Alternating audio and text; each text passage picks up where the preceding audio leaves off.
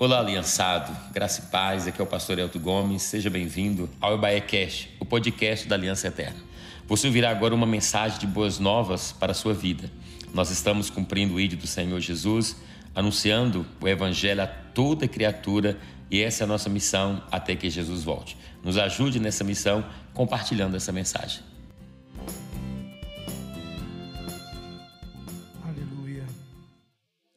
Louvado seja o nome do Senhor Jesus. A paz em Cristo, amados. Muito obrigado pelo privilégio de estar aqui nessa noite, feliz, muito feliz em rever alguns irmãos. Que a bênção de Deus esteja, permaneça sobre vós. Hoje é o nosso último dia aqui e eu queria trazer a nossa palavra de gratidão, a acolhida que tivemos, o carinho em especial, pastor. É, eu não estou vendo ele aqui agora, um irmão chamado ah, Rodrigo, esse aqui, ó que tem nos dado uma baita atenção, tem estado disponível levando a gente aqui e ali.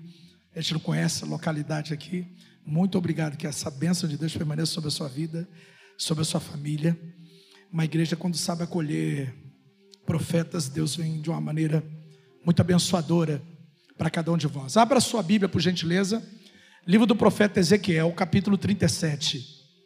Nós estamos aqui desde o início e a primeira palavra que Deus nos deu foi em Jeremias 18, quando Deus falou ao profeta, não sei quantos lembram da mensagem que nós tivemos trazendo, em que Deus veio falando conosco e falou e eu falei de Jeremias como uma figura de uma igreja, em que Deus diz: levanta e desce a casa do oleiro, vírgula, para ouvir as minhas palavras. E a indagação que o Espírito fazia, Deus já não estava falando desde o início? Quando mandou ele levantar, quando mandou ele descer. Então, por que só na casa do oleiro ouvir as palavras, se Deus já estava falando, e ele já estava ouvindo, aliás, estava reagindo à fala, e mesmo assim, só lá, naquele nível, é que Deus ia fazê-lo ouvir as palavras. E ali Deus nos deu um direcionamento profético, de tipo de igreja que Deus está requerendo de nós, nesse ano de 2021, em que estamos gerando boas notícias. No dia de quinta, se eu não me engano, Deus esteve nos falando aqui de uma mesma direção profética do perfil de, da igreja que Deus quer. E você lembra qual foi o texto que nós usamos? Quantos lembram? Quantos viram que estava aqui na quinta-feira? Aleluia.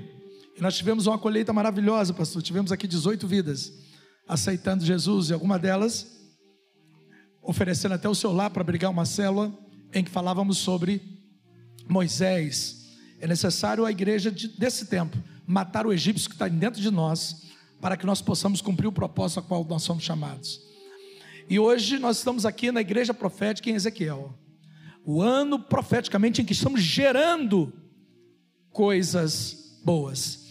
Você achou aí Ezequiel 37? A palavra de Deus diz assim: Veio sobre mim a mão do Senhor, e ele me fez sair no espírito do Senhor e me pôs no meio de um vale que estava cheio de ossos, e me fez passar em volta deles, e eis que eram muito numerosos sobre a face do vale, e eis que estavam sequíssimos, e me disse: Filho do homem, porventura viverão esses ossos? E eu disse: Senhor, tu o sabes. Amém, queridos? Eu não vou gastar tempo nessa introdução, falando sobre a história de Ezequiel, desde o capítulo 1, da unção do seu chamado, em que ele estava no meio do exílio. Eu não vou ter tempo para trabalhar isso, mas é importante você entender que o profeta, a igreja que Deus leva agora para visitar um cemitério de ossos, para visitar um vale onde só tem caos, é alguém que já viu o céu aberto, alguém que no meio do exílio pôde ouvir a voz de Deus. Nós estamos começando um novo ano. E se for olhar só pela mídia, se formos pautar a nossa vida somente pela informação, nós só vamos ver caos, nós vamos ver o vale de ossos secos, só vamos ver morte. Mas quando nós entendemos que uma igreja profética não anda movida pela informação, mas pela revelação, ela entende porque quem é que nos levou ao vale. Assim como na noite dessa semana nós ouvimos que foi o Espírito de Deus que levou Jesus ao deserto, quem leva o profeta ao vale é o mesmo Espírito de Deus. Deus está querendo nos mostrar algo, amados. Porque o Deus que leva a igreja profética no meio do caos, o Deus que leva a igreja profética no meio do deserto, é o Deus que sabe por que está nos levando lá. Deus não leva profeta para o vale sem propósito, não leva a igreja a viver e a trilhar em meio ao caos sem um significado muito forte. E aqui, amados, nós podemos ver que quem conduz o profeta ao vale de ossos é o próprio Deus. E logo aqui, amado, nós vemos no versículo de número 3, está acompanhando comigo? Diante do quadro caótico, terrível, em que Ezequiel vê, a pergunta é clara e óbvia, é a pergunta que o Espírito Santo tem para nós nesse início de 2021. Filho do homem, igreja te tirou a aliança eterna. Porventura, poderei eu mudar o cenário desse estado, dessa nação? Ele está perguntando isso para alguém experimentado, não era um profeta novo. Não era um profeta que não tinha, como falei no início, que não havia tido experiências com Deus. Deus está perguntando para um profeta que já viu Deus fazer coisas tremendas e maravilhosas. Deus leva ele lá, ele tem ciência que está sendo levado por Deus, e Deus faz uma pergunta, no meu modo de ver, óbvia. Porque para quem já viu Deus agir, essa igreja aqui já viu Deus agir aqui ao longo dessa, dessa história de vida. Então é como se Deus estivesse perguntando: de tudo que você me conhece, de tudo que você já aprendeu na minha palavra, de tudo que você já ouviu e viu, a pergunta é: posso eu mudar esse cenário? Posso eu fazer uma nova história? Posso eu te dar um novo começo? Essa é a pergunta. E o profeta, depois de visualizar tudo, analisar o quadro terrível em que ele estava é, observando, o que me surpreende é a resposta do profeta. Porque a resposta do profeta é uma resposta indefinida. Como assim passou indefinida? Porque definida seria ele dizer sim ou não, correto, igreja? Sim ou não? Poderão reviver esses ossos? E o profeta que já viu tudo que Deus havia feito, qual era a resposta? Sim, ou então não. Mas a resposta do profeta aqui é uma resposta indefinida, e me parece a igreja que está cocheando entre dois pensamentos. A igreja que foi indagada pelo espírito de Elias. Se o Senhor é Deus, se Baal é Deus, e a igreja está cocheando. É o medo que gera essa inconstância, é o medo que gera essa dúvida. E a igreja que vai vencer no meio do caos, a igreja que do caos vai levantar um exército poderoso, não pode ser uma igreja indefinida. É uma igreja que sabe por que foi levantada e para onde ela está indo. Importante nós entendemos que a resposta do profeta aqui é uma resposta não definida, é uma resposta indefinida.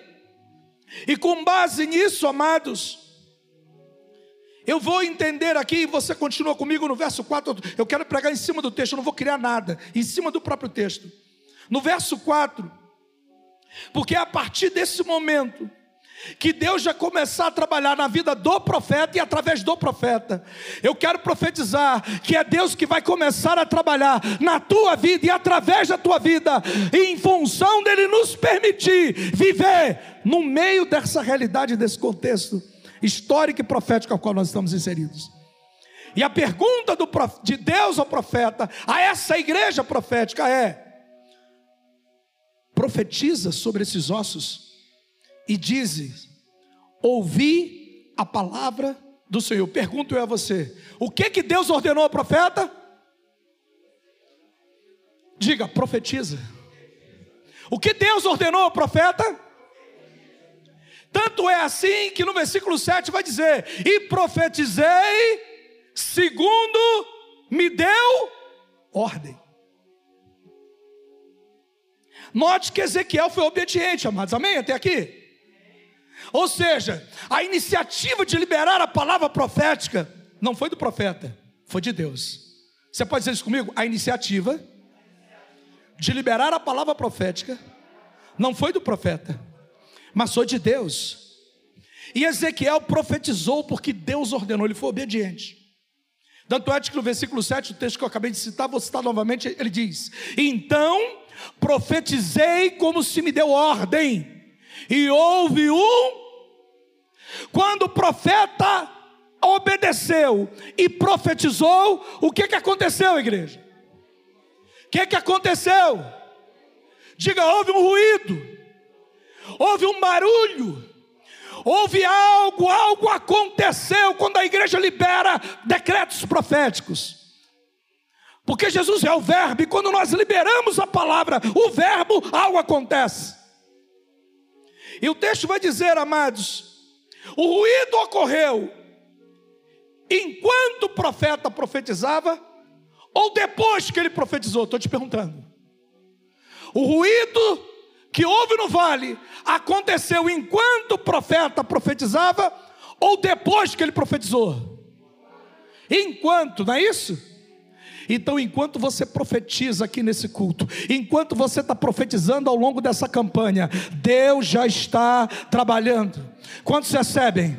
Então levanta a tua mão na direção que o Espírito Santo te dirigir e começa a profetizar cura de Deus para as famílias à sua volta, cura na economia, cura de saúde física, cura do sistema de saúde de Belo Horizonte, enfim, da, reu, da a tua empresa onde você trabalha, profetiza, abre a tua boca, verbaliza, é o que Deus está mandando a igreja fazer, profetiza sobre o caos.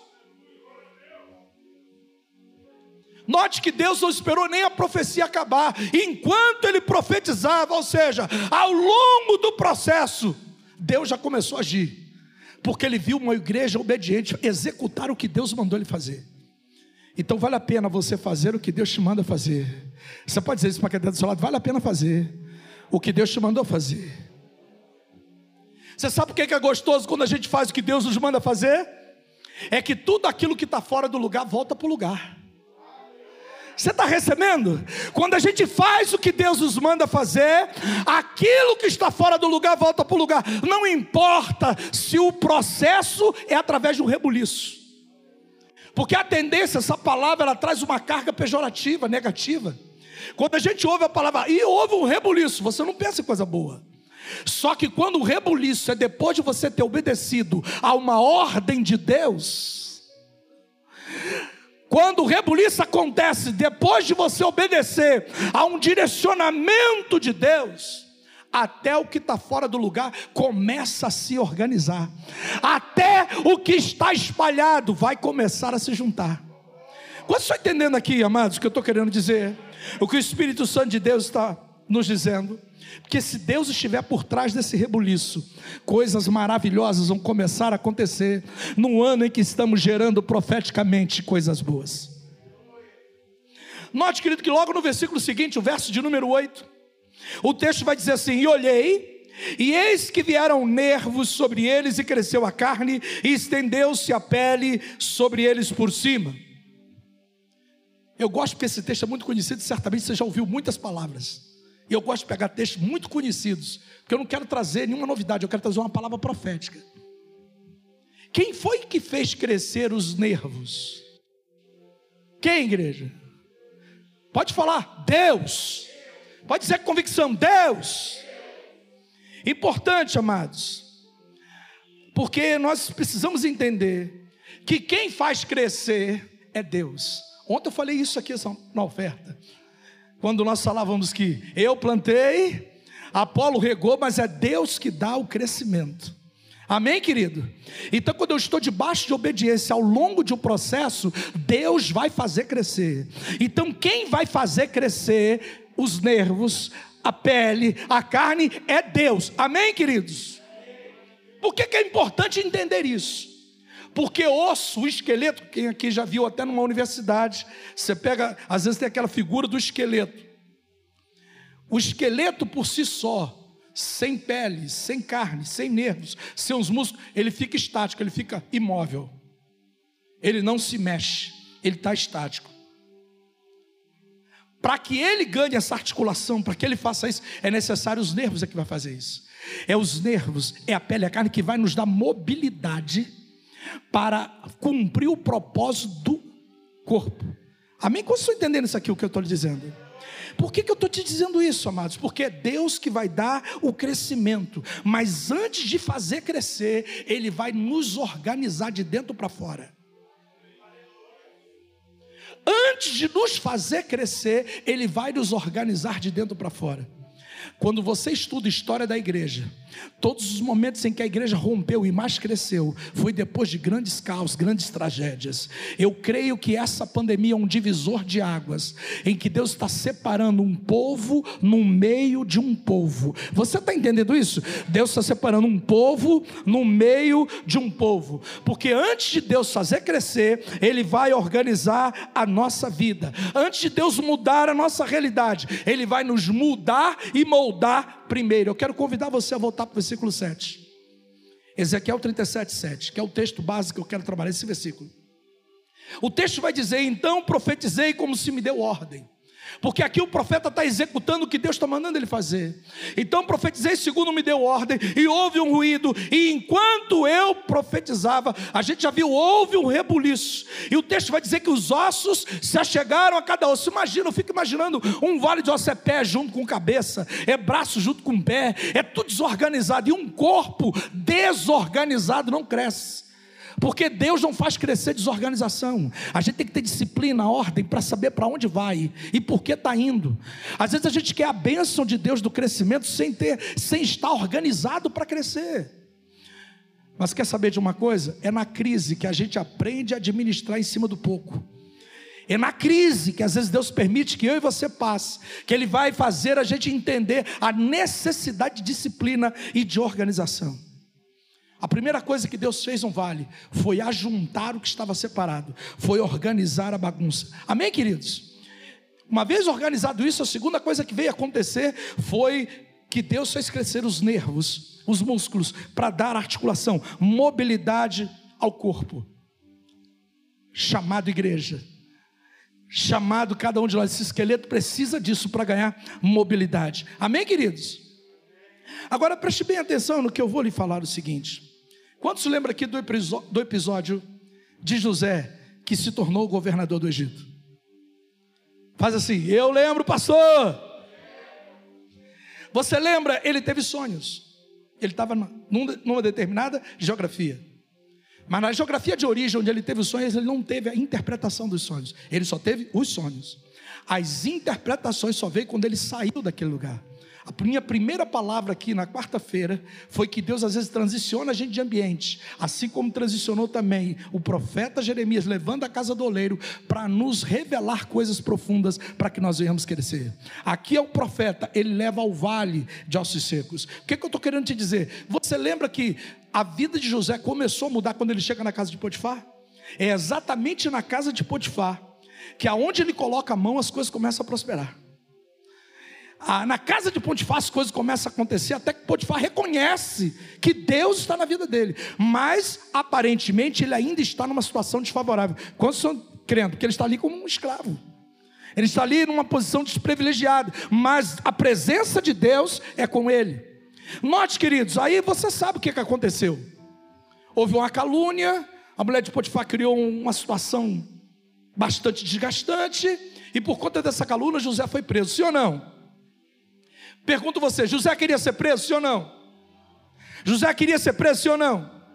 Merecia ser preso? Então por que Deus permitiu que ele fosse preso? Pergunta para mim: passou? Por que Deus permitiu José ir para a prisão? Porque na prisão estavam as articulações, na prisão estavam os nervos e a pele que José precisava para chegar onde ele estava. Vocês estão entendendo aqui, queridos? Eu vou te falar: ninguém chega aonde Deus quer que você chegue sozinho. Sozinho você pode até ter um pouco de velocidade, mas juntos, como igreja, corpo, nós vamos muito mais longe. Em tempos de caos e de pandemia, a unidade da igreja, seja em oração, seja em atos proféticos, seja na pegada cultica, você vai entender que juntos nós vamos mais longe. Quem é José aqui, amados? Ah, na ótica superficial de quem não está discernindo o espírito, é alguém que está sendo injustiçado, alguém que está sendo preso, alguém que está passando por prova e não está tendo reconhecimento. Mas é lá na prisão que ele vai encontrar as articulações, porque pensa. O que Deus tinha reservado para ele era o quê?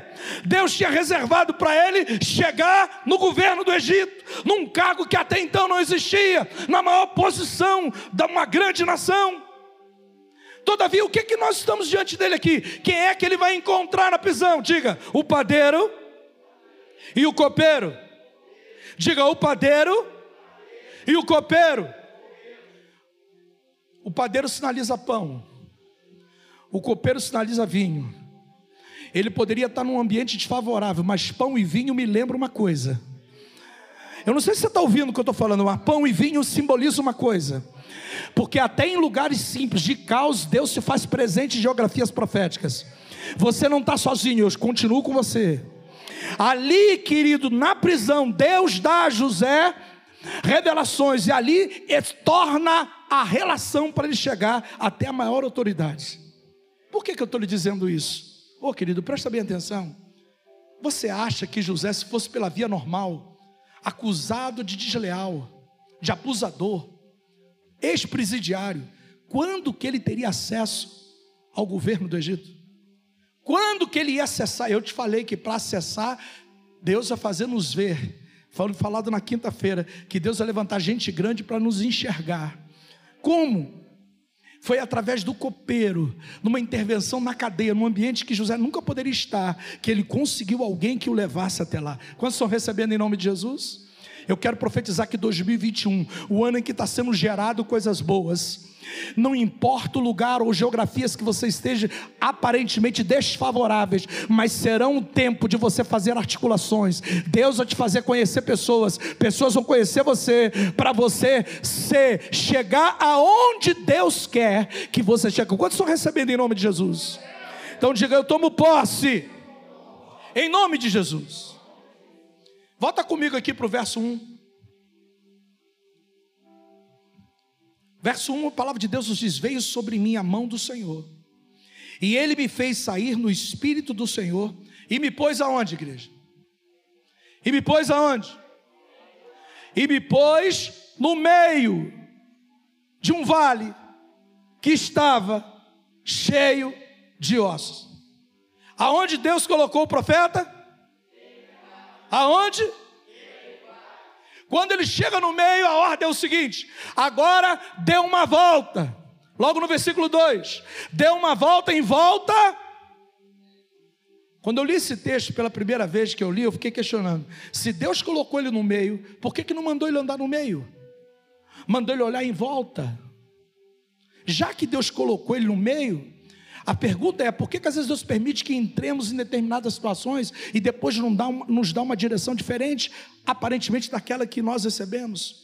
Fato é que Deus colocou Ezequiel no meio para ele ter noção, entender a intensidade do caos, e logo depois ele vem dizendo o seguinte: agora deu uma volta em volta deles. Foi, pergunto você: Ezequiel foi espontaneamente ou Deus que o fez andar à volta? Deus que o fez andar, amém? Porque o quadro de caos tem o poder de nos paralisar. Então não olhe pautado no caos, porque o caos gera prostração. É hora de você levantar a cabeça. Eleva os meus olhos para os montes, de onde me virá o socorro. Meu socorro vem do Senhor. Deus fez ele visualizar a realidade. Quem levou ele ali foi Deus. Prostrado você não vai enxergar a solução. Prostrado você não vai encontrar um direcionamento. Deus manda que ele ande à volta deles. Amém, queridos? E assim, quando o profeta começa a andar, aleluia, a pergunta que eu fiz ao texto, por quê? Em volta e não no meio. Sabe por quê? Para não correr o risco de pisar em nenhum osso. Como assim, pastor?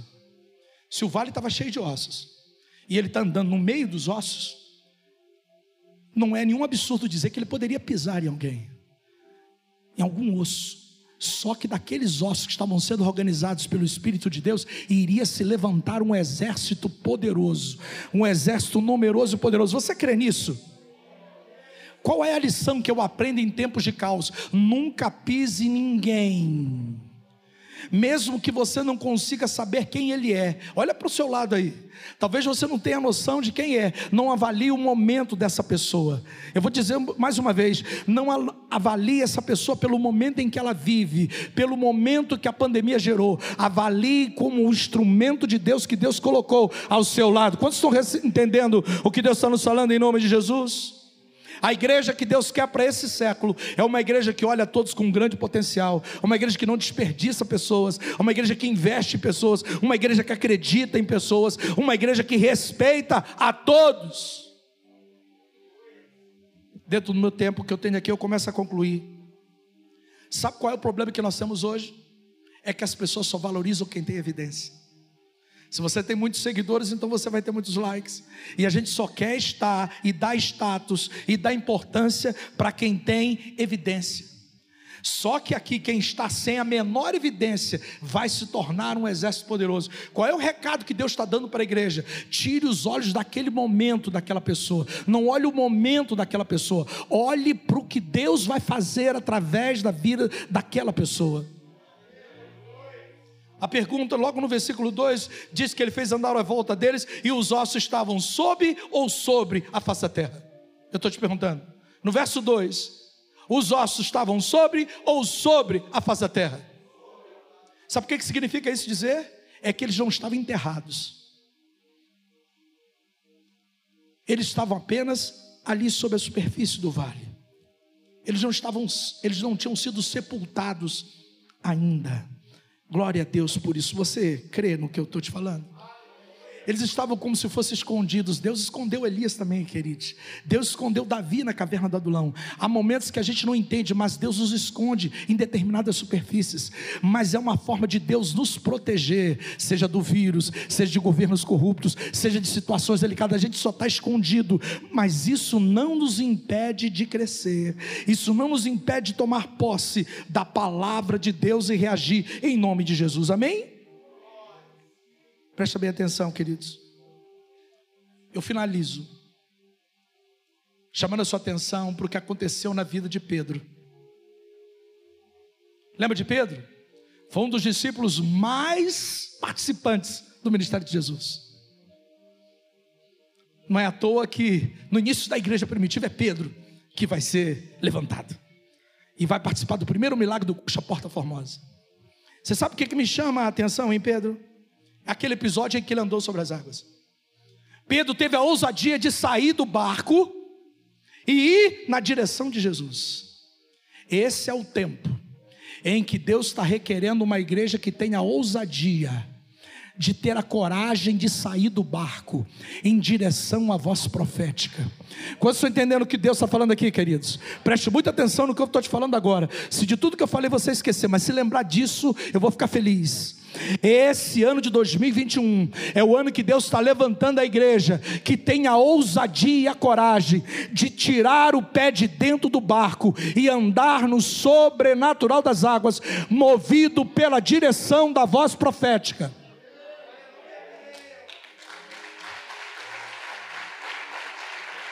Como assim, pastor? Porque o momento que Pedro está andando sobre as águas é o momento de maior evidência da vida de Pedro. Só que Deus não te quer o seu melhor momento, Deus não quer só a sua evidência, Deus quer você. Como assim, pastor?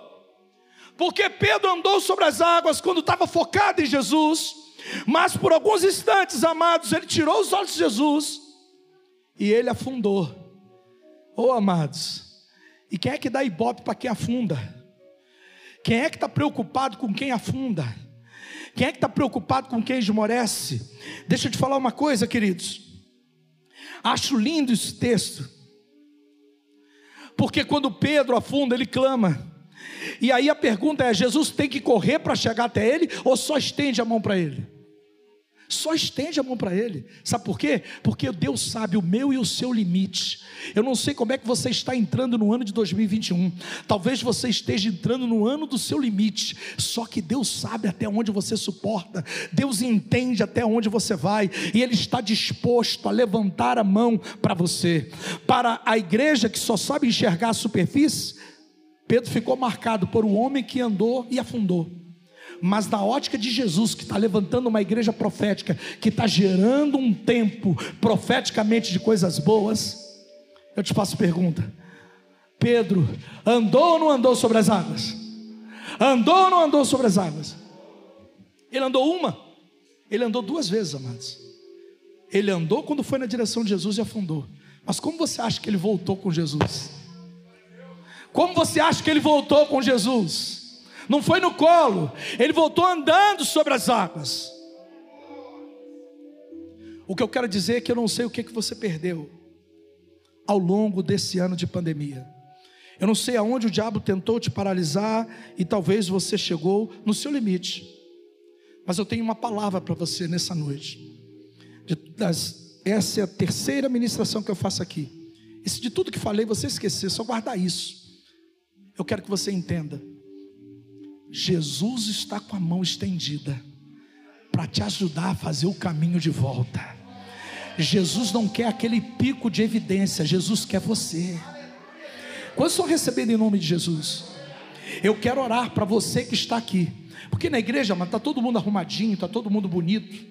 A gente está cantando louvor e a máscara às vezes até camufla, mas às vezes muitos não sabem o vale que você se encontra, o vale de ossos em que você se encontra. Mas eu quero lhe dizer que o Deus que permitiu ou que te levou ao vale é o Deus que sabe que em você habita um exército numeroso, poderoso, em nome de Jesus. Você que está aqui, ponte de pé nessa hora. Eu quero orar com você que entrou por essas portas nessa noite e que talvez esteja se vendo por conta da pandemia como alguém que está nesse vale paralisado, prostrado. Mas eu quero te dizer que a palavra está sendo liberada. E se você hoje é exemplo de Ezequiel, a exemplo do Pedro que eu mencionei agora, está disposto a levantar a sua mão para que Jesus te ajude a caminhar, eu quero dizer que o fundo não é o teu lugar, a as circunstâncias, a realidade não te sepultou, e se você não foi sepultado é porque Deus tem um propósito para a tua vida. Simplesmente eu quero orar com você que acredita que o ano de 2021 é o ano da glória da segunda casa.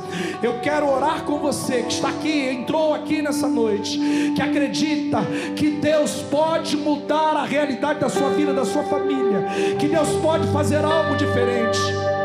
O Ministério de Louvor vai nos ajudar com o cântico.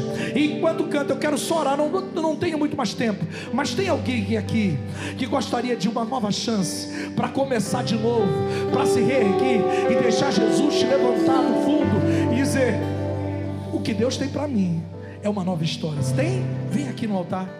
Vem em nome de Jesus, eu quero orar com você.